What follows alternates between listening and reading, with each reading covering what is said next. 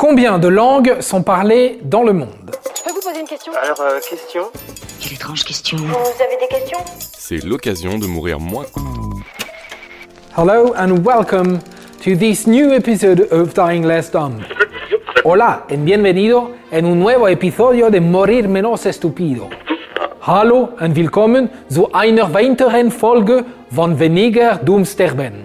Euh, non, stop, attendez, on va pas pouvoir faire cette introduction plus longtemps parce que déjà l'allemand c'était chaotique. Et puis il y a vraiment, vraiment beaucoup trop de langues. Soyons précis, il y a exactement 7117 langues répertoriées par le catalogue Ethnologue Language of the World de l'édition 2020, le catalogue qui recense le nombre de langues vivantes dans le monde.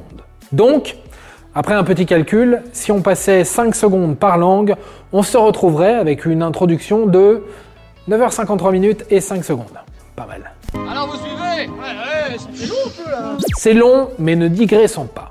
Donc, si un gars vous dit qu'il s'est demandé du pain à la boulangerie en 7 langues différentes, pas besoin de l'applaudir. 7 langues sur plus de 7000, finalement, ce n'est pas aussi impressionnant que ça. Eh bien si, c'est impressionnant. Ne soyez pas jaloux. Si on regarde les chiffres, 80% des habitants de notre planète parlent 80 langues. Les autres milliers de langues ne sont utilisées que par 20% de la population. Donc, quand on est hyper polyglotte, le terme employé pour dire qu'on parle 6 langues ou plus, on a quand même un peu la classe. Mais comment ça se fait qu'il parle comme ça espagnol Ah, il parle anglais aussi. Et généralement, les langues que l'on maîtrise sont donc les langues dites principales, soit les langues les plus parlées dans le monde. On peut les classer en deux catégories, les langues maternelles et les langues les plus parlées, En langue maternelle, les cinq langues les plus parlées sont le chinois mandarin, l'espagnol, l'anglais, le hindi et l'arabe. Les cinq langues les plus parlées tout court sont l'anglais, le chinois mandarin, le hindi, l'espagnol et... et...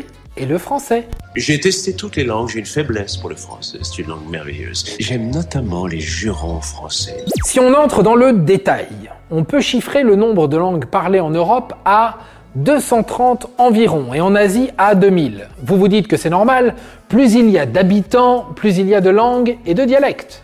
Eh bien, c'est faux.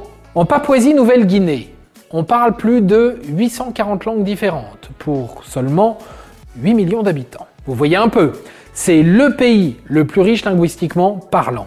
Oui, oui, oui, je sais, c'est moche, mais ça se dit.